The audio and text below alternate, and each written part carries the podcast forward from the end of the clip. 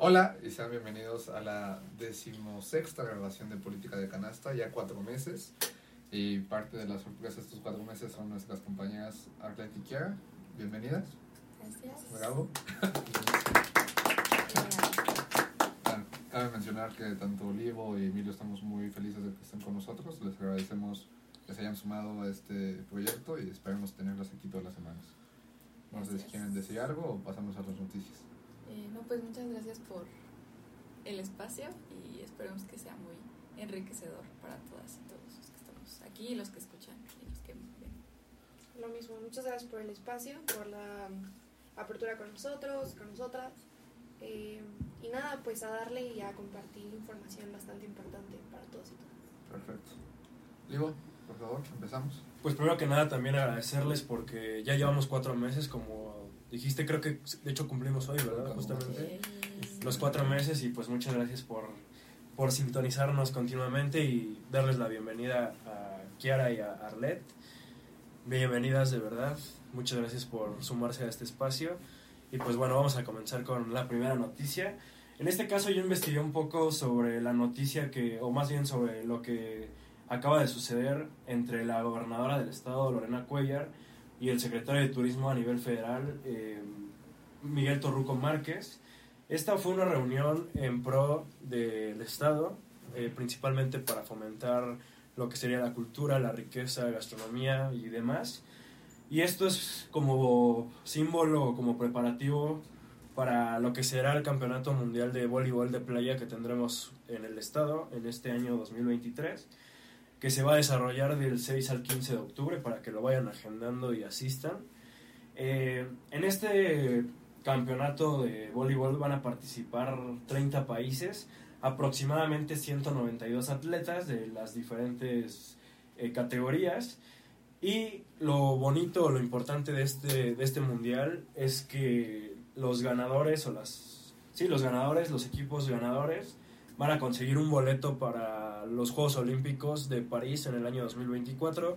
Entonces es, una, es un evento de, de, gran, de gran importancia a nivel mundial, ¿no? Y creo que esta reunión que tuvieron tanto la gobernadora como el secretario de Turismo a mí me hace pues ilusión porque creo que a nivel federal yo siento que el Estado se estaba viendo como un poco rezagado, no sé qué piensen ustedes, y creo que eso nos da perspectiva de que pues Tlaxcala ya se está dando a conocer un poco más a nivel federal también. Creo que es bueno que los principales mandatarios de, de las diferentes, eh, ¿cómo le puedo decir? Dependencias tal vez, pues estén volteando para, el, para aquí, para el Estado, ¿no?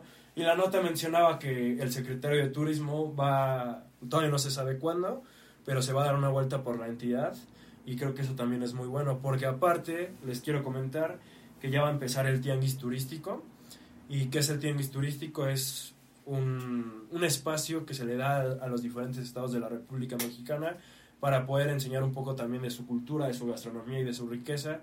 Y pues el secretario de Turismo mencionó que el, el estado de Tlaxcala va a ser uno de los principales eh, proveedores de información y creo que en lo personal yo siento que es una muy buena noticia esto que les comparto porque como les digo vamos a saber un poco más de Tlaxcala en todo el estado lo que sí me hace un poco de ruido y ahí va la crítica eh, lo hemos hablado en distintos espacios Emilio, Edu y yo que desafortunadamente Tlaxcala no tiene la infraestructura que, que quisiéramos que tuvieran ¿no? y eso va desde puentes, carreteras, desde hospitales y desde hoteles yo me pregunto, ¿dónde van a meter a los 192 atletas? Porque no nada más son atletas, van a ser visitantes. Tal vez familia de, la- de cada atleta que venga. O sea, va a haber mucha gente en el estado en ese mes, en, esa, en esas fechas que es del 6 al 15. Entonces sí, sí me cuesta entender un poco en dónde va a entrar toda esa gente. Porque aparte lo que le mencionaba Eduardo hace rato, se va a hacer en tres municipios, en Apizaco, en Huamantla y en Tlaxcala Centro. Entonces, si nos vamos a Huamantla y a, y a Pisaco, pues como que todavía, no sé, yo, yo encuentro complicado el lugar donde los van a hospedar, ¿saben? Entonces esa es mi nota. Este, ah, también un dato interesante, bueno, que se me hizo interesante y se los comparto, es que será la primera vez en 20 años que ese, que ese torneo sale de Europa. Eso pues habla bien también del Estado, ¿no? Que sea el primero, o sea, de Latinoamérica en recibir un evento de tal magnitud, pues me parece, me parece muy bien. Creo que en ciertas cosas están haciendo bien las cosas y el fomentar al Estado de esa manera, a mí, a mí me gusta y yo lo aplaudo, la verdad. Esa sería mi nota, gracias. Ya, no sé, ¿ya hablas? ¿Quieren empezar? Este, a compartir con la noticia, o sea, lo que opinamos de la noticia. Ajá, las opiniones y algo no A mí se me hace, o sea, muy padre, porque justo como el año pasado, si no mal recuerdo, también hubo un evento así, o hace dos años, no estoy, no me acuerdo, un año, ¿no? Sí, un año, Fue- 2021. Sí, 2021. Ah. Y la verdad estuvo bien padre, o sea, yo, yo recuerdo que sí, como que tuvo un gran alcance a nivel estatal y también como a nivel de, supongo que hasta aquí a Puebla llegó, a, a nivel como nacional, regional, si se podría decir. Entonces creo que es muy importante sobre todo para fomentar el deporte, porque pues como sabemos también tenemos un gran o alto índice de obesidad y otras enfermedades y todo. Y creo que justo fomentar como la cultura del deporte, traerlo, eh, también eh, tra- atraer como a personas de otros países. Eh, la verdad es que está bien padre, o sea, a mí me parece una gran idea, tanto de las dependencias que pues formaron parte y que contribuyeron de- del gobierno. La verdad es que se me hace una gran idea, como dice, como dice Carlos, o sea, bastante bien por ahí. También me entra la duda de no sé en dónde los vayan a hospedar. Pero pues bueno, es un acierto. Sí, gracias. Ya, Pues sí, yo creo que eh, pues a lo mejor eso de repartirlo en distintas ciudades va a ayudar al hospedaje, Sí, porque igual pues se puede repartir entre las ciudades, porque al final de cuentas pues Tlaxcala está chiquito, ¿no? Sí. Entonces el traslado de, no sé, a Pisaco a Tlaxcala pues no es tan largo, entonces yo creo que pues se va a encontrar de alguna forma la manera de solucionarlo y también va a apoyar mucho a, a pues la economía local, ¿no? Sí, Mucho- mucha gente llega, muchos se tienen que hospedar, hay, va a haber mucho movimiento económico. Y a mí también me gusta la idea. Y, y está padre que acerquen este tipo de deportes a, a este, pues, nuestra comunidad. Porque, o sea, yo recuerdo que antes de eso, la verdad es que no, o sea, yo no lo veía ni nada. Y apenas que estuvo también el tiro con arco, pues sí hubo un acercamiento. Y también como que a nosotros, nos- o sea, los tlaxcaltecas, como que despierta el interés Sí. en esos deportes. Eso está muy bien. justamente, sí. Pues mira, muchas veces nos quejamos de la poca infraestructura que tiene nuestro estado, pero también creo que más allá de solamente pedir que se aumente la infraestructura, que se aumente el, este, la- la- el presupuesto para este tipo de, de situaciones, creo que más allá tenemos que empezar a ver por la optimización de lo que ya tenemos. Sí. O sea, creo que es parte fundamental del gobierno saber qué es lo que tienes para poder usarlo bien y precisamente no generar como ese déficit. O sea, de que tienes hoteles, por ejemplo, vacíos que nadie está viendo y que no se están usando. ¿Por qué? Porque creo que el, el cambio en Tlaxcala tiene que ir poco a poco. O sea, no podemos pedir un estado completamente lleno de infraestructura, un estado lleno de hoteles, porque poco a poco se van dando este tipo de cambios. Entonces, creo que sí va a beneficiar a que se impulse mejor la economía y se impulse mejor, en este caso, la infraestructura de nuestro estado. estoy de acuerdo con la mayoría de lo que se ha dicho. Nada más me gustaría como, no sé qué tanto se puede llamar problematizar, pero sí nada más como cuestionar, ¿no? Si de aquí a octubre me parece que dijiste que es, Sí, del 6 al 15 de octubre. no se optimiza, no se organiza las ciudades y no se tiene esta planeación adecuada, muchas personas van a terminar hospedando en Puebla y van a eh, estar haciendo un recorrido Puebla-Tlaxcala todos los días. Que si bien las distancias lo permiten, pues lo óptimo, por lo menos lo que yo esperaría, es que Tlaxcala acapare esa derrama económica, Sí. ¿no?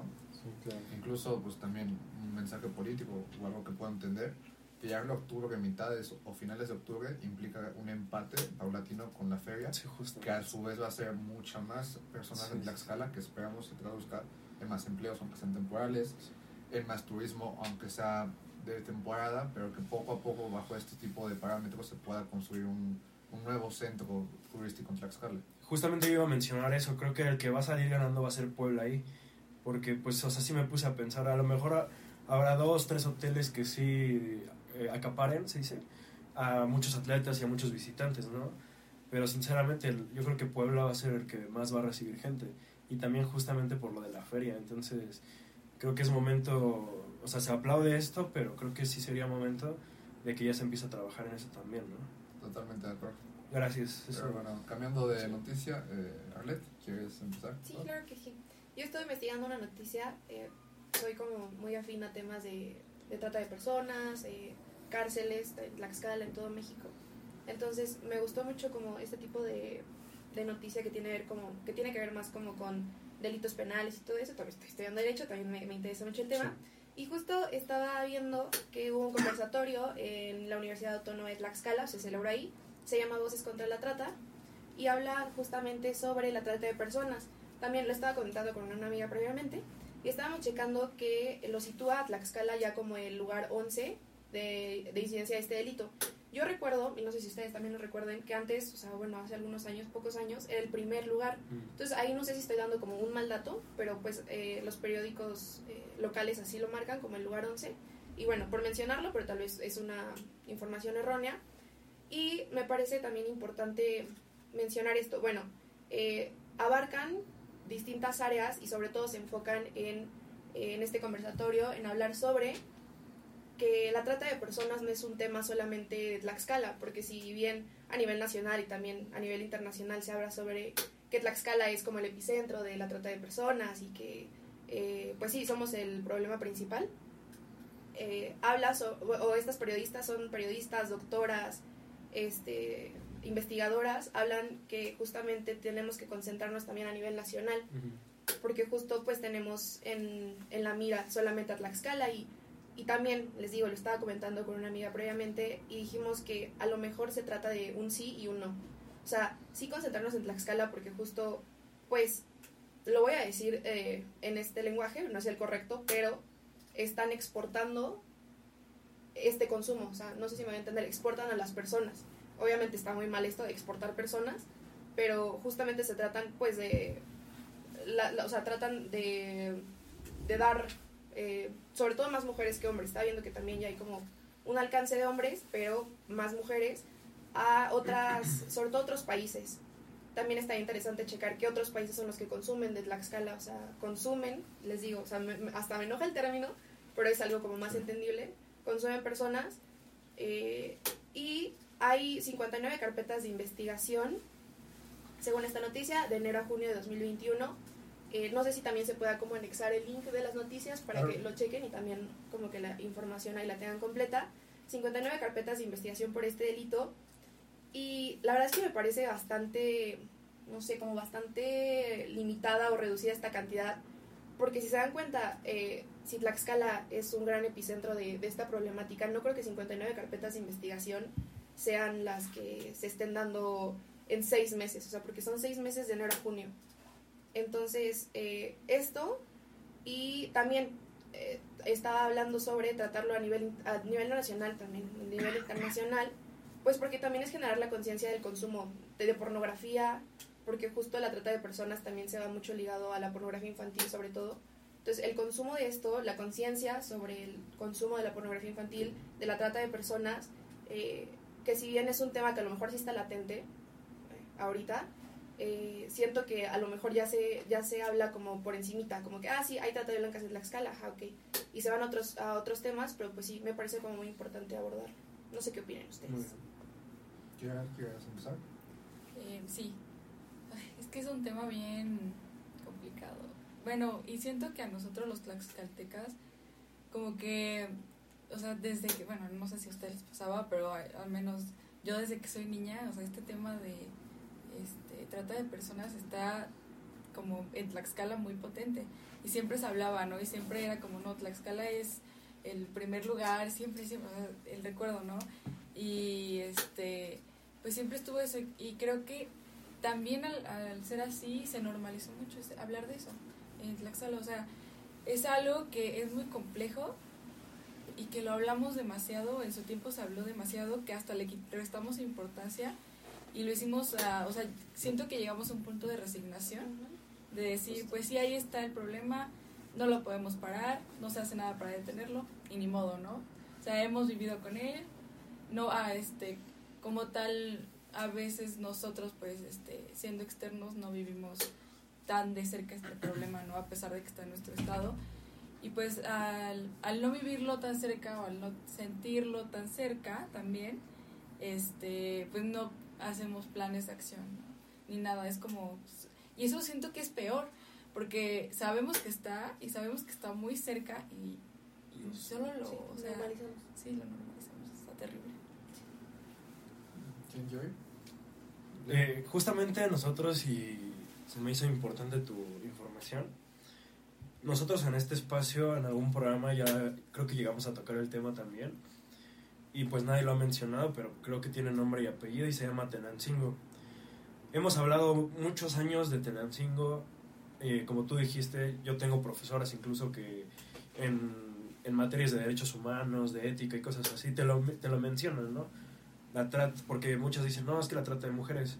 Sí, pero incluso ellos dicen, no, es que es trata de personas, como tú lo dijiste, incluso hombres también. Tenancingo ha tenido un problema muy grande que es la normalización. Y como tlaxcaltecas, sí lo hemos llegado a normalizar precisamente porque afortunadamente, y digo, creo que en mi espacio, no nos ha tocado, ¿no? Entonces, yo pregunto, ¿nos tiene que tocar algo así para empezar a actuar? Creo que sería muy feo esa parte.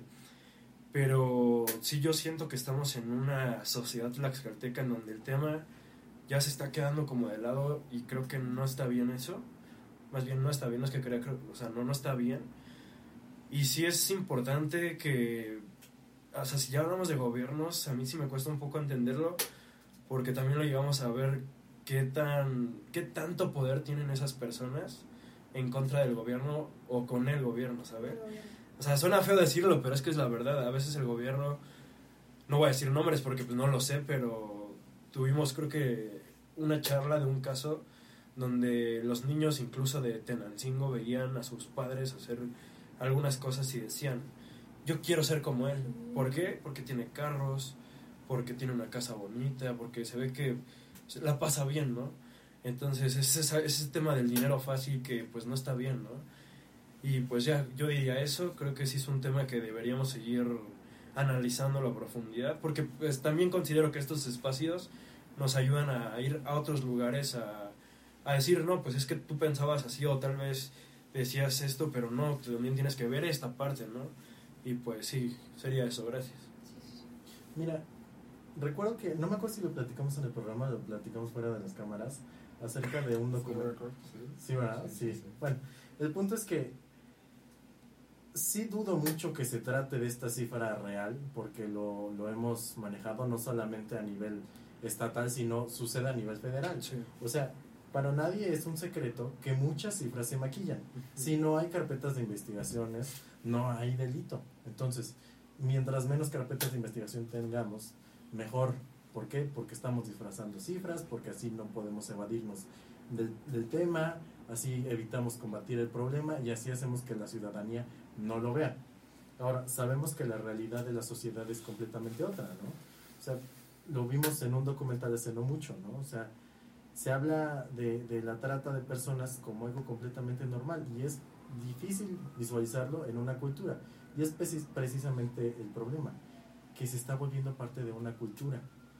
Pero más allá de verlo como parte de una cultura, el gobierno no puede decir, ay, es que no vamos a hacer nada, por ejemplo, con lo de la venta de las niñas, porque es por usos y costumbres, ¿no? O sea, no, no se trata de un tema de cultura, se trata de un tema de obedecer al marco legal que nos rige. Sí. O sea, parte de tu cultura no puede vulnerar los derechos humanos de otras personas. Entonces, creo que se trata de un problema ya muy profundo, no solamente para el gobierno, sino para, como les digo, temas culturales de las mismas comunidades que deben ser atacados. Sí, concuerdo. De nuevo, concuerdo con la mayoría, solo que también me gustaría como a- a- ampliar esta perspectiva, ¿no? Porque Tenancingo, pues yo creo que crecimos con el nombre ya casi diabolizado, eh, demonizado, pero no me acuerdo si fue Ana la que también antes de una grabación nos mencionó un trabajo de su tesis, Ah, sí. que no solo es el problema en Tenancingo, sino que ya se, me parece que se empleó a Zacatelco, Telocholco y no me acuerdo qué otro municipio. O sea, que ya no solo está ahí adentro, No. ¿sabes? Y más allá de la este, normalización, yo creo que también hemos caído en una invisibilización. Sí. No por cuenta propia, sino por la poca capacidad que hay para poder entrar en esas comunidades, ¿no? O sea, no sé cómo sean ustedes o si alguna vez han llegado a ir a esos municipios, pero sí cuenta una cierta vibra de, digamos, falta de Estado de Derecho, Sí, como claro. incluso cuando vas pasando por el lugar está como este pensamiento de, pues vámonos rápido, no nos va a pasar nada Sí. malo. O sea, esa misma poca practicidad que ha tenido el gobierno a través de las secretarías de gobierno, a través de las secretarías de prevención social, acerca del incluso el Instituto de la Estrategia de la Juventud para rescatar a los jóvenes de malos hábitos. Creo que ha sido un ejemplo perfecto de un Estado en fallo, porque ni seguridad, ni política, ni economía han podido atravesar esa construcción de un muro imaginario acerca de un delito tan delicado como es el, la, la trata de personas, ¿no? Que incluso ya hemos ido aprendiendo más acerca del concepto, ya se dejó de decir trata de blancas, que también estaba mal dicho. Sí. O sea, creo que nuestra generación, por lo menos eso me siento muy orgulloso, que ha intentado como empezar a deconstruir este tipo de muros que se han creado y pues es- por el momento solo podemos hacer más que dar luz en este tipo de, de temas y aportar pues desde nuestra trinchera. Sí. No sé si quieres concluir tu noticia. Sí, no, y o sea, justo de todos se rescata un poco, pero también supongo que todos lo mencionaron, o la mayoría, la corrupción y la colisión del gobierno con, con los que se dedican a esto. O sea, de verdad. Y es que el tema desata otros temas, otros muchos temas, este corrupción, machismo, o sea, de verdad tantas, tantas cosas negativas que justo pues el gobierno, las autoridades, eh, lo- los poderes ejecutivos, legislativos, sea, todos eh, deberían estar como atacando este problema, pero también como dándose cuenta de la participación que tiene eh, las autoridades y el gobierno en esto, porque es una coexistencia, o sea, sin, sin, sin uno no existe el otro. Claro. Tanto de narcotráfico también se relaciona mucho este tema, que también está muy interesante abordar eh, eso en alguna otra ocasión, pero sí, o sea, tiene que ver con todos y todas, y en todos como los diferentes eh, estratos, tanto gobierno, sociedad, eh, empresas también, es que es, es un tema bien amplio, pero sí, o sea, hay que detenernos como a pensar bien en, en todo esto que está pasando. Muchas gracias. Este, Emilio, pasamos a tu noticia. Pues fíjate que más allá de una noticia, yo el día de hoy quiero hacer una crítica y quiero exponer, exponerles una situación que supongo que ya te has de imaginar como para dónde Sí, voy. Desde que salió lo vi. Sí, pues ya de pensar, eh, va a hablar de eso. Últimamente está muy de moda hacer informes. Lo hemos notado desde la Ciudad de México, aquí mismo en Tlaxcala y en muchas otras partes del estado. A ver, ¿qué fue lo que pasó? Yo primero empecé con la Ciudad de México. Ernestina Godoy, la fiscal de la Ciudad de México, hace su informe y yo me pregunto, ¿informe de qué? ¿No? O sea, a ver, en nuestra constitución se marca que la única persona que debe dar informes al legislativo es precisamente el ejecutivo, ¿no? Únicamente el poder de gobierno. O sea, ¿quién lo encabeza? En este caso, la jefa de gobierno, la gobernadora, gobernadores, el presidente de la república, etcétera, ¿no? Entonces, desde que empezamos desde ese contexto, como que algo a mí ya no me está cuadrando. Y de repente veo a la semana que sale el informe de labores de la no no no fue de, de la presidenta del DIF. Ah, exactamente o sea honestamente se me hace un poquito innecesario dar un informe de labores a este modo eh, tipo pasarela de políticos tipo este cómo están todos o sea saben no creo que sea correcto y si lo es bueno pero al menos no es no está dentro de la constitución o sea no es necesario. Eh, siento que más bien se presta un juego político más allá de realmente informar qué es lo que se ha hecho dentro del DIF porque a ver la realidad es que el DIF es una parte aunque muy pocas personas hablan del DIF es una parte muy esencial del gobierno porque puede ser el primer contacto que tiene el gobierno con la atención ciudadana con las problemáticas que aquejan a todos los ciudadanos con los niños abandonados, las familias, eh, incluso mi mamá trabajó mucho tiempo en el DIF y temas incluso de divorcio se veían dentro del DIF, porque hay un área es- específica para atender esa, esa parte, ¿no? O sea, todo este asunto que se llega a ver más que nada de conflictos dentro de los matrimonios, no tanto de, de divorcios, porque no es un tema este, judicial, pero sí en un tema familiar, ¿no? Entonces, creo que más bien se debería ver de manera tangible qué es lo que se está haciendo más allá de únicamente informarlo en un evento en donde llegan diputados y llegan, o sea, ¿saben? Entonces, esa es como mi crítica, no sé ustedes qué les parezca, si creen que es necesario hacer informes de este tipo, lo repito, la constitución únicamente nos marca que debe ser el, el poder ejecutivo quien haga informes de gobierno. ¿quién quiere empezar? Ah, pues sí, quieren yo. Eh, Sí, bueno, fíjate que hasta cierto punto a mí mm, no me parece tan malo que den informes. Eh, mi- pues, sabes, bueno, sí entiendo como, como esto que mencionas, pero yo nunca lo había visto como de esa forma. Eh, más que nada igual, a veces lo veo porque, como tú dices, es un evento como pues muy bien hecho, ¿no? Muchas personalidades, le echan muchas flores, pero acaban diciendo cosas que nosotros no vemos o que ni siquiera se hicieron. Eh, por ejemplo, en este informe mencionó, o sea, sacaron también nota y mencionaron sobre que ayudaron a los niños en casas hogares, ¿no? Por ejemplo. Digo, no, está, está padrísimo ayudarles, pero eso no es lo que realmente va a solucionar el problema, ¿no? O sea, solamente esas son las cosas que hacen, ¿no? O sea, ir como cualquier grupo de voluntarios de una escuela, ir y dar este alimento, ¿no?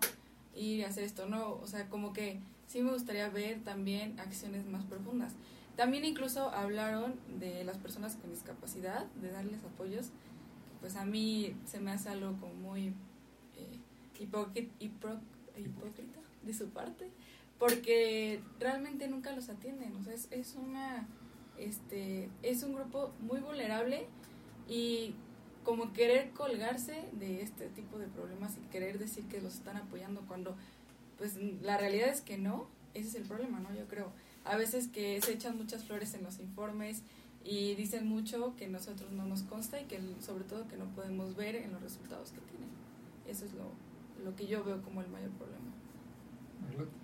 O sea, también, justo me parece bueno, o sea, sí me parecen buenos los informes como decía que era, tal vez en una no tan gran medida como tú dices, pero justo es como la información a la ciudadanía, ¿no? O sea, nosotros tenemos como mucho derecho a conocer lo que hacen, pero también, o sea, también está esta parte, también lo entiendo lo que dicen, lo de disfrazar cifras y lo de eh, decir cosas que no se están haciendo en realidad, y también me parece importante mencionar o sea, por lo que me están diciendo es, es sobre el DIF, la verdad no, no he escuchado la noticia ni tampoco he visto el informe ni lo he revisado, pero es que justo el DIF es una institución bastante importante en México, o sea, que guarda, que guarda una relación bien estrecha con la familia, o sea, con las familias de los mexicanos y que justo las familias son el reflejo de toda la sociedad, o sea, una familia mexicana es el reflejo de toda la sociedad mexicana. Entonces, sí hablar sobre, sobre lo que están haciendo, las acciones que se van a desarrollar, los proyectos, también el presupuesto, no sé, hay que checar el presupuesto al DIF, tampoco desconozco, también desconozco quién es el titular o la titular de, de, de esta dependencia, pero eh, justo sí me parece importante difundir la información, pero igual, igual que todos ustedes, o sea, o, o no sé qué, qué opinen, pero sí es mejor hacer, ac- hacer acciones, ver la redundancia, que, que solo hablar y, y, y decir o presumir más que nada, ¿no? A veces también se trata un poco de presunción y que, ay, este gobierno o esta, si esta administración está haciendo esto, lo que no hizo el otro. A veces se trata más de eso. O sea, si se dan cuenta los informes, o sea, desde, desde el Poder Ejecutivo AMLO hasta un Poder Ejecutivo que está aquí en Tlaxcala, eh, tal vez antes, o sea, solo se centran en no. Eh, es que antes este, se hizo tal cosa mal y ahorita lo estamos haciendo bien pero tal vez olvidan la parte esencial de, de los informes o de compartir a la ciudadanía toda la información que es, ok, qué se está haciendo, qué se planea hacer, eh, también tener la información, la información a la mano, estadísticas, o sea, creo que también hace falta personas, eh, eh, sí, eh, participación política informada y eso es todo, en parte. Bien. Yo también este, me uno a la parte de mis compañeras, ya lo habíamos mencionado también en otros episodios, esa parte de, de las personas que se ve luego, luego, que incluso quieren hacer como campaña, ¿no? O empiezan sus pequeñas campañas políticas. En su momento, que fue hace que un mes más o menos, cuando sucedió lo del metro en la Ciudad de México, eh, justo esta semana sí venimos un poco calientes, enojados, y yo sí llegué a mencionar, ¿se, acuerda, se acordaron mis compañeros? lo de Claudia Sheinbaum. A mí sí se me hacía incluso hasta un poco de cinismo que la señora no estuviera en ese momento en la Ciudad de México. Dicen que no se hacía campaña. Emilio me podrá ayudar más en eso. Este- es ilegal que esté una mandataria actual haciendo ese tipo de cosas. Porque para empezar te pones a pensar, ¿cómo se fue a Michoacán? Sí. ¿Por qué estaba en Michoacán? Sí, le prestaron un helicóptero para regresarse, pero ¿cómo se fue? Así haya gastado un centavo, ese centavo era de la Ciudad de México, no tenía que estar haciendo, no tenía nada que estar haciendo en Michoacán. ese es un claro ejemplo. Pero lo que dice Emilio, yo sí lo veo en esa parte y me uno a todo lo que comentan ustedes. Se ve cuando una persona en verdad está haciendo algo y cuando una persona quiere nada más llamar la atención precisamente para eso. ¿Por qué? Porque como él dijo, sí, me voy bajando, paso con la gente, la voy saludando, que la foto aquí, que la foto allá, que ya está en Facebook, que ya está en el Insta, que estamos haciendo esto, que logramos algo que el pasado no lo hizo, que se abandonaron a esto, pero aquí ya voy a algo con lo que dijo Kiara, que también lo llegué a mencionar. Tampoco somos tontos, tal vez no sabemos, tal vez no, no entendemos lo que está pasando, pero sí nos damos cuenta de muchas cosas.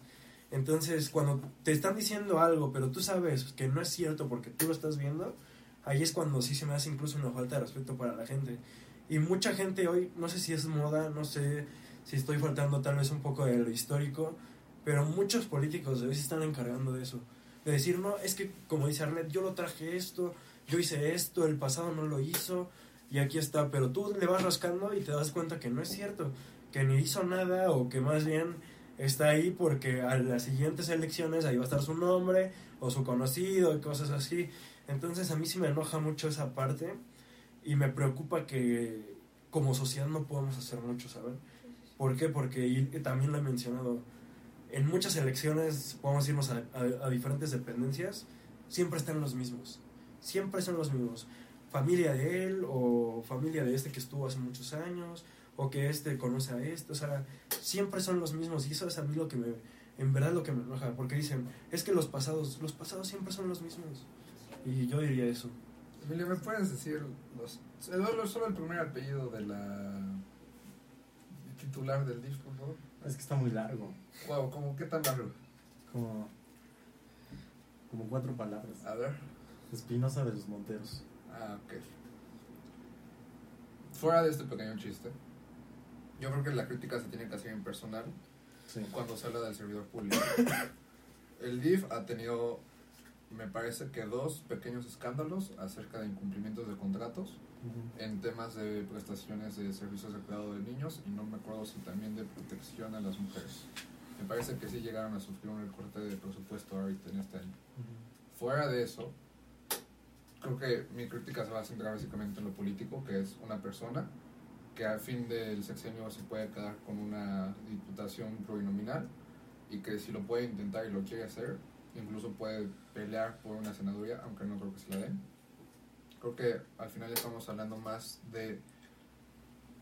A ver, es que son dos cosas.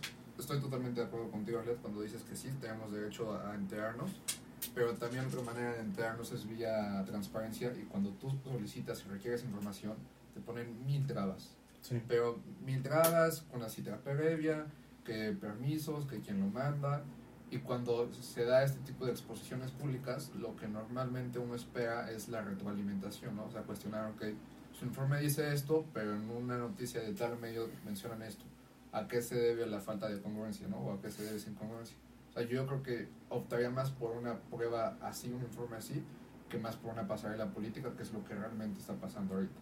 O sea, necesario, sí. Innovador totalmente, se, se agradece ese gesto. Pero si lo vas a hacer, lo haces bien, ¿no? O sea, yo, yo pienso que si quieres decir que pintaste X número de DIFs municipales, está bien. Que ahorraste X cantidad de dinero, está bien. Pero al final la gente no te va a reclamar por un DIF feo y por ahorro de dinero cuando no les estás ayudando. O sea, yo creo que a eso se tiene que dedicar la administración pública y más un ente tan, tan delicado como lo es el DIF. ¿Quieres concluir tu Sí. noticia? Efectivamente. Mira, eh, ¿a qué era lo que iba? Realmente el tema de los informes tal vez sí no es malo.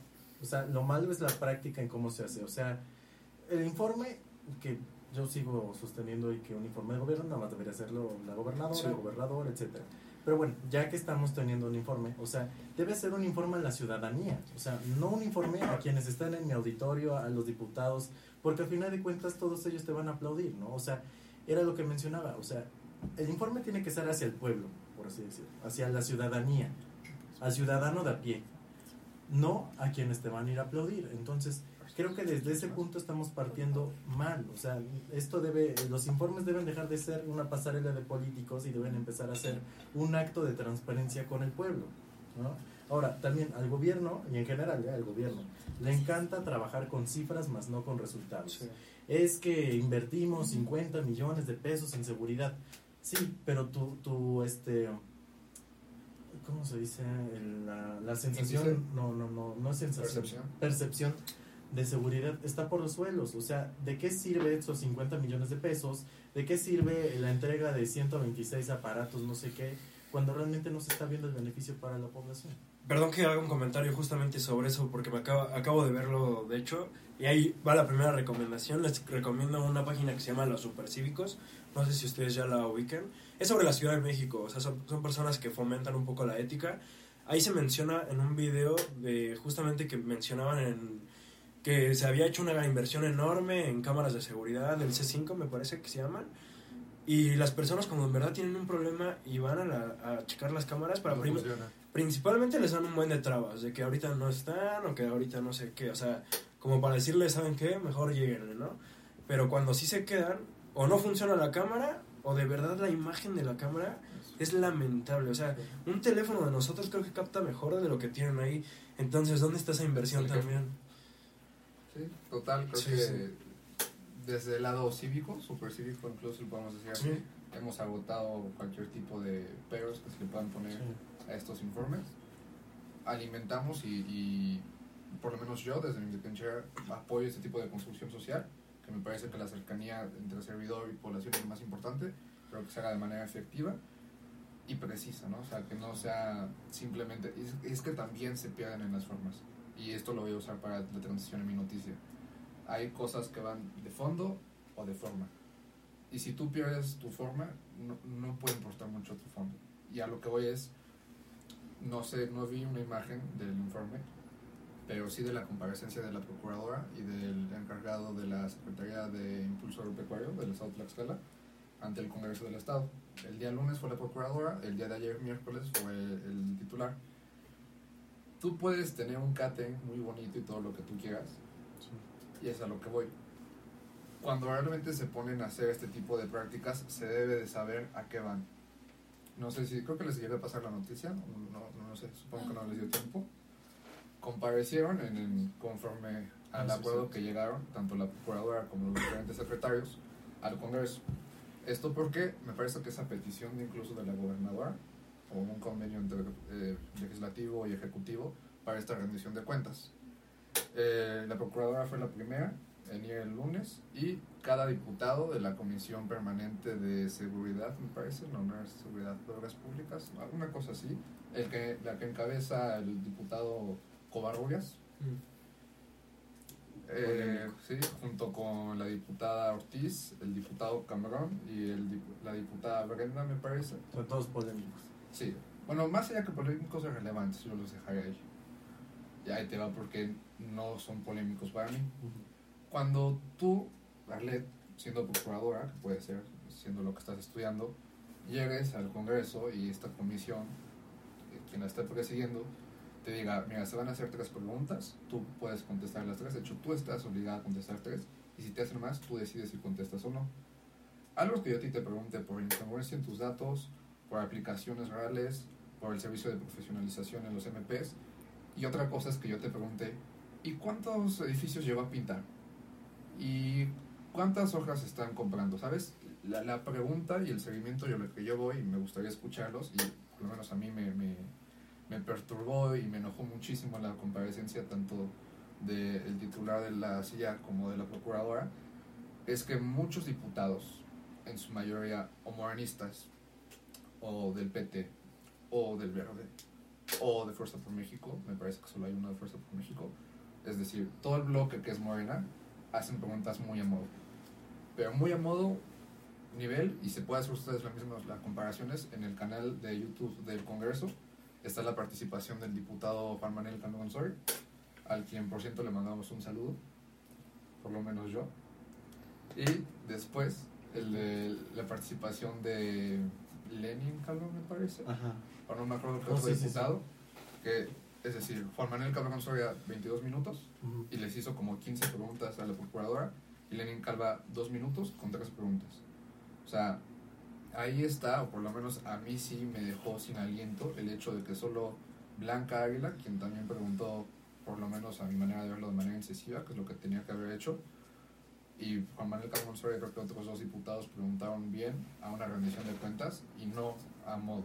O sea, a lo que voy me gustaría escuchar sus opiniones. Ah, también mencionar, el secretario de Impulso Agropecuario reconoció que, eh, me parece, se timó, fue la palabra que se usó, a los beneficiarios, porque una de las empresas contratadas en el antiguo año, en el año pasado, primero cobró mucho y después dio servicios de mala calidad, un producto de mala calidad.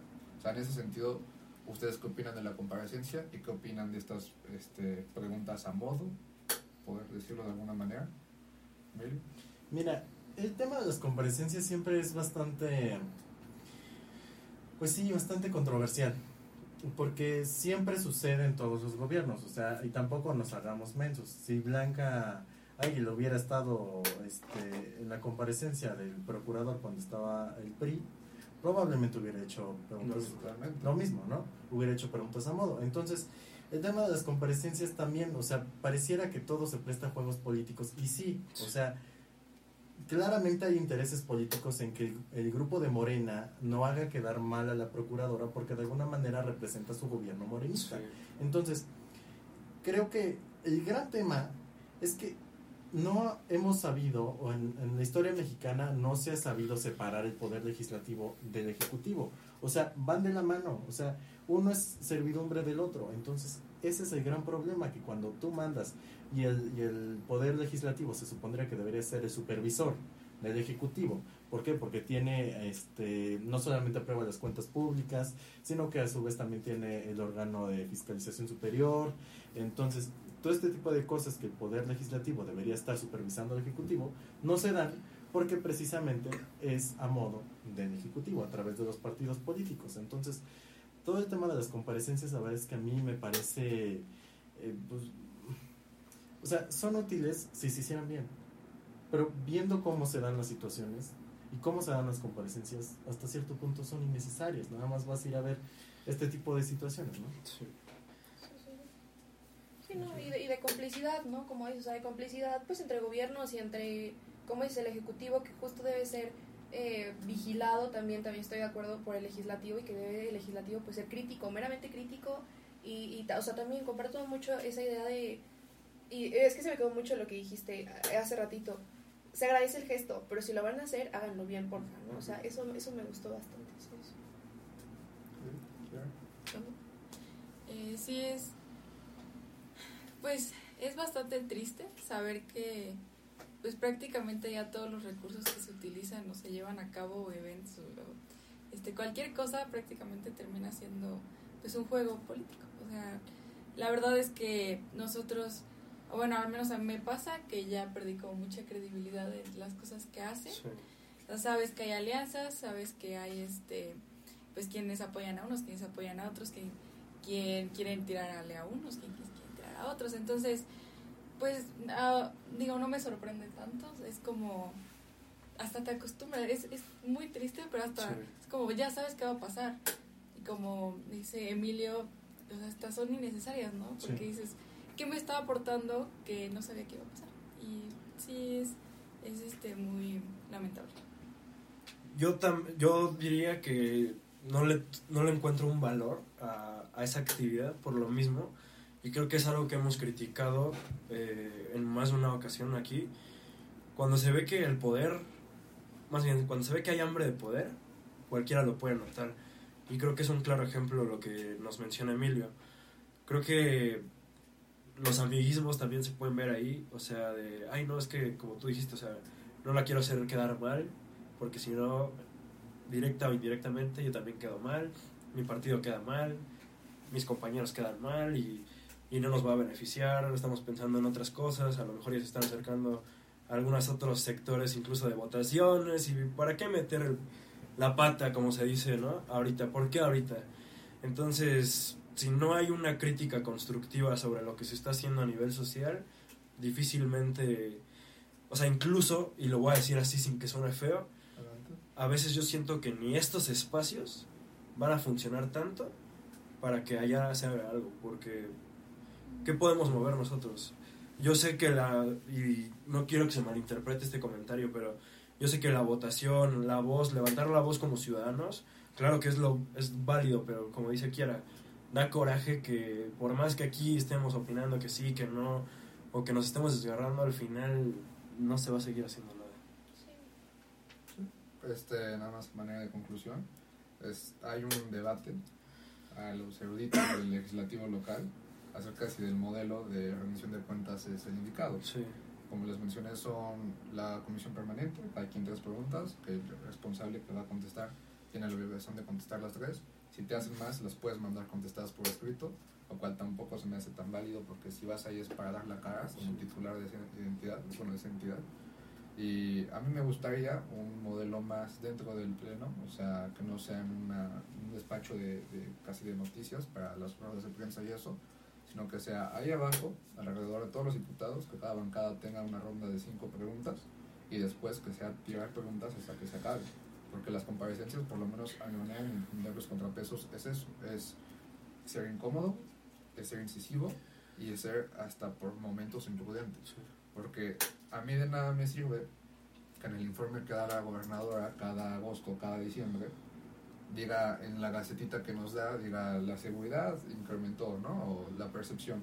Y cuando llega su procuradora a presentar razón de ser al Congreso, le saquen informes con investigaciones de que no es cierto. Incluso creo que, no sé si fue que o fuiste tú, que cuando hablaron que no hay carpetas de investigaciones no se investiga, eso también se lleva a preguntar. Y la procuradora se defendió diciendo que cuando van a declarar las mujeres, en este caso de, de trata, se llegan a, a rajar y no, no llegan a decir así a declarar, entonces ya no se sigue. O sea, ese tipo de cosas a mí me parece que está bien, porque al final es escuchar de la voz de la persona responsable lo que está pasando, pero pues, nada, creo que hasta aquí dejamos el capítulo de hoy. Pasamos a la sección de promociones. Liu, ¿quieres promocionar? Ándale. Sí, voy a promocionar para que metan a sus hijos. El Instituto Loyola, muy buena escuela. Eh, créanme que son personas muy agradables que pueden, y no, no me pagaron ni nada, cabe mencionar, pero creo que recordé algunos momentos. Yo estudié ahí con una compañera como Astrid y al menos yo eh, siento que es una muy buena escuela, deja muy buenas bases y yo recomendaría que si tienen primos, tíos o alguien que quiera meter a sus hijos ahí, es una buena opción para que la analicen. Muy bien. Ok. Este, Emilio. Pues yo voy a recomendar otra escuela. No, no es No, adelante, adelante. Es válido, es válido. ¿eh? No, fíjense que no sé si han ido, seguramente sí. ¿eh? Yo ya no promocioné, no creo, el Café La Gloria. No. Ah, pues. Es ¿Dónde está? Ah, bueno, les explico. Emilio tiene fama de repetir sus promociones. Ah, es que Entonces, sí, de le gusta tanto que sí, sí, Sí, sí, sí. Los desayunos Lupita Preguntas, ya los hice como Como, cuatro o cinco veces. No, el Café La Gloria, la verdad es que es muy bueno. Ya sea en, o sea, la sucursal original es la de Guamantla, pero ya tienen también en Apizaco y en Tlaxcala Centro. Muy bien. Ok, Eh. Gracias. Una recomendación. No estaba preparada. Es que no que tanto. que que. No sé cuáles son tus Este, tacos favoritos. ¿A dónde fuiste a la primaria? Si vas a No, gimnasio. no, no, no. ¿Dónde no, cargas no sé si de sol? recomendaría mi primaria. No, le recomiendo unos de tostiesquites que se acaban de poner ahí junto al Hotel Xerox, por el Oxxo que está junto al Hotel Xerox. Son nuevos, Ah. tienen este como un mes yo creo, pero Muy bien. es que los tostis casi nunca fallan. Sí, no, no. Yo nunca los he probado, ¿eh? Jamás me dio probar un tostiesquite. Los quites más sí, o pero me interesa probar los tostiesquites. ¿Sabes qué se. Ahí junto al Oxxo que está junto al Xerox, en la garita. Ajá. Ahí. ¿Por? Ajá, por el vértice. Ajá, ok, ya, ya. En esa esquinita, ¿no? Ajá. Sí. Ok, los voy a probar. Ahí mero. Híjole, yo una vas a recomendación promocionar. también no venía preparada, pero es que yo de comida, la verdad es que yo sí soy en comedora. Entonces, los tacos, es que ni siquiera es recomendación, yo creo que ya todos lo conocemos, pero los que están en la 20 de noviembre, y ni sé cómo se llaman, los que están en la 20 de noviembre, ¿De que son hervidos, no, Ah. hervidos, que son de que maciza, ay no, es Ah, algo. ya, ya, ya. ¿Cómo se llaman? Sí, es que todos lo Este, conocen. Sí, sí, sí. O sea, uno- unos que tienen este, una. Y hay un buen de este, gente. de, Los de- Milano. De, de ladrillo tienen su. su, este, su- este, Creo ¿cómo que llama? sí. Sí, ¿verdad? Sí, Híjole, son, son, ¿Por dónde, este, por dónde? De suadero, de. Sí, sí, sí, sí, los topo, pero no sé cómo se llaman. Sí. En la 20 de noviembre. No, a ver, es que cómo se los digo. ¿Dónde está la iglesia de San José? Ajá. Al de la panadería de las espigas. Ahí está la referencia. Híjole, después les- yo les vengo con el nombre, se los prometo. Pero que de verdad son los mejores tacos que he probado en Tlaxcala. O sea, de verdad en Tlaxcala. Sí, sí, sí. Entonces está muy bueno. La salsa es muy buena, la salsa verde. Entonces, para que le pongan estos taquitos. Y ya, y son muy buenos. Esa es mi recomendación. Yo promocionar a una radio local que se llama La Más Picosita, creo. Es de Guamantla. Sí, me suena que es de Sí, Guadalajara. o sea, No, tiene no, tiene nombre de ser de no. Guamantla. Pero lo que yo voy es que hacen muy buenos cortes informativos. Es que, a ver, hay de dos para que nos podamos enterar de noticias, digamos, diarias en Tlaxcala. Sí. Uno es con el sistema estatal de noticias, que da mucha flojera. Sí. Me respeto a todos los que trabajan ahí, pero es muy, muy difícil Sí. de pasar información. Sí. Sí. Y otras como con ese tipo de medios que están en el día a día, y esos sí son reporteros y todo, que un saludo. Yo los sigo en Twitter y de ahí me voy enterando de algunas cosas. Y pues nada, este ha sido el cuarto mes de política de canasta. Agradecerles a Gled, Kiara, Emilio, No, el Livo, incluso Yo soy sí. eh. Emilio, Lío, divas, las divas del equipo. Pero nada, este, esperamos que sean muchos meses más, muchos programas más y pues nada, esto es política de. Gracias.